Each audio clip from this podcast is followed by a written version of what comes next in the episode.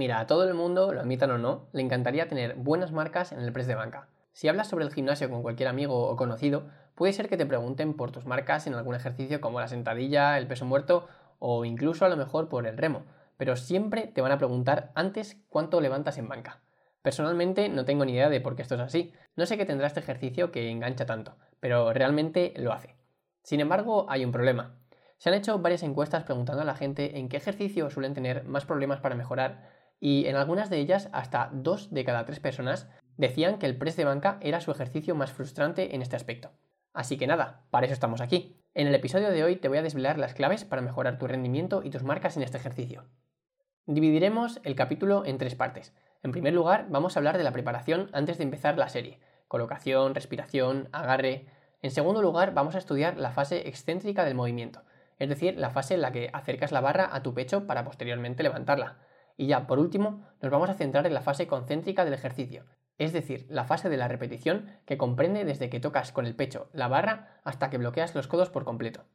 Pero espera, antes de nada déjame decirte que si quieres desbloquear un resumen visual y descargable sobre todo lo que vamos a hablar en este episodio, puedes unirte ahora a mi newsletter semanal.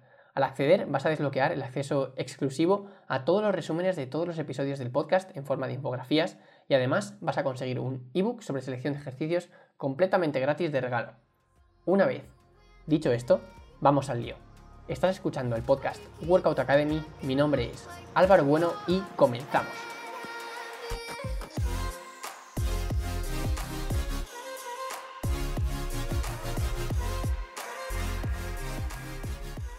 Antes de ponernos a hablar de aspectos más específicos para mejorar el rendimiento en este ejercicio, es necesario comprender qué es exactamente este patrón de movimiento. Pues bien, realmente el press de banca se compone de tres movimientos articulares que se dan de forma simultánea. El primer movimiento articular es la aducción horizontal. Este movimiento es el que hacemos cuando abrazamos a alguien, y de esto se encarga nuestro pectoral. En segundo lugar, también se realiza una extensión de codo, de la cual se encarga el músculo tríceps. Y por último, se realiza una flexión de hombro. Este movimiento es simplemente el de elevar los brazos hacia adelante, y de él se encarga el deltoides anterior. Y ahora que ya entendemos un poco mejor la complejidad de este movimiento, pasamos ya a hablar de cómo llevar a cabo una buena preparación para el ejercicio y como consecuencia poder aumentar los kilos en la barra. Lo primero y lo que más se suele repetir es que se debe realizar una retracción escapular y un arco lumbar. Te dejaré unas imágenes en los apuntes de este episodio por si no tienes del todo claro de lo que te estoy hablando. Pero así explicado de forma simple, esto consistiría en arquear la columna y juntar y bajar las escápulas u omoplatos. Estoy seguro de que ya te habrán dado esta instrucción alguna vez, pero ¿sabes realmente cuál es su utilidad? Pues mira, hacer una retracción escapular y un arco lumbar cumple dos funciones. En primer lugar, se protege el hombro, ya que la parte más peligrosa para el hombro es al principio de la fase concéntrica. Y en segundo lugar, se recorta el rango de movimiento, permitiendo así levantar más kilos. La siguiente clave en tu preparación para el press de banca sería la amplitud de tu agarre. En este aspecto hay que tener dos cosas en cuenta. Cuanto más amplio sea tu agarre, realizarás un menor rango de movimiento, lo cual, por norma general, facilita mover kilos. Además, la activación del pectoral será mayor. Por otro lado, cuanto más estrecho sea el agarre, el tríceps comenzará la fase concéntrica con un mayor grado de flexión, por lo que tendrá una mayor activación, quitando algo de trabajo al pectoral. Entonces, ¿qué conclusión sacamos de esto? ¿Qué agarre es el más apropiado? Pues bien, no hay una respuesta, digamos, universal a estas preguntas.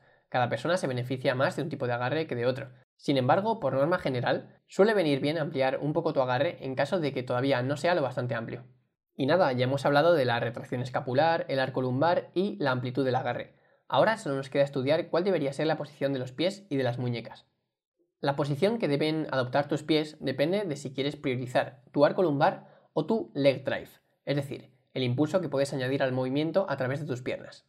Cuanto más adelantados pongas tus pies con respecto al banco, más facilidad para llevar a cabo un leg drive potente.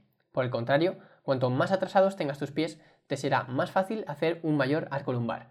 Por tanto, si eres una persona que no tiene mucha movilidad de columna, seguramente te beneficias de llevar tus pies atrás. Y ya por último, en cuanto a la posición de las muñecas, debes simplemente asegurarte de que no se doblen hacia atrás. Tus muñecas deberían estar en una posición neutral en todo momento. Y esto sería todo en cuanto a la colocación y preparación en el press de banca. Ahora pasamos ya a hablar del movimiento en cuestión.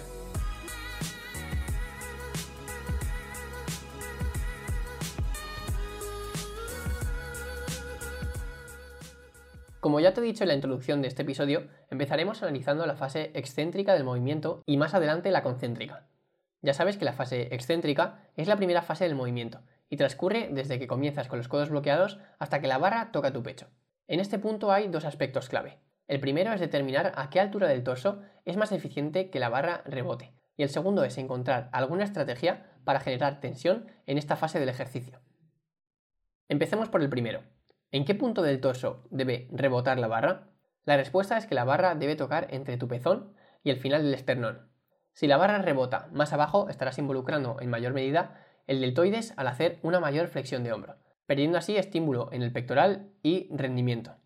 Por otro lado, si la barra rebota más arriba, habrá un mayor rango de movimiento, y es posible que puedas llegar a poner a tu hombro en una posición un poco comprometida. Y ahora, ¿cómo podemos generar tensión en esta parte del movimiento de forma consciente? Para cumplir este objetivo puedes aplicar dos estrategias diferentes. Prueba ambas e identifica cuál se adapta mejor a ti. La primera estrategia sería pensar en estirar la barra, aplicando fuerza intencional hacia ambos lados. La segunda estrategia consistiría en pensar en doblar la barra hacia adelante. Sé que esto de primera suena extraño, pero la fuerza intencional nos puede dar un plus de estabilidad y, como consecuencia, un mayor rendimiento. De todas formas, te pondré algunas imágenes en los apuntes para que veas mejor de todo lo que te hablo. Y ya, dicho esto, pasamos a la última parte, la fase concéntrica del press de banca. En este punto simplemente hablaremos de la trayectoria que debería tener la barra al levantarla. Y es que el recorrido no debería ser vertical, sino que cuanto antes deberías llevar la barra hacia tus ojos. Esto es así porque de esta manera se consigue alinear la barra con la articulación del hombro, permitiendo ser más eficiente a la hora de aplicar fuerza. Como siempre tienes imágenes de todo lo que te he dicho y justamente de esto último en los apuntes que puedes descargar en las notas de este episodio. Y con esto ya terminamos, aunque esto no es todo. Dentro de poco subiré lo que será la segunda parte de este episodio, aunque pensándolo bien, dependiendo de cuando me estés escuchando, es probable que ya esté subida. En el siguiente episodio hablaremos de cómo identificar tu punto de estancamiento en el press de banca.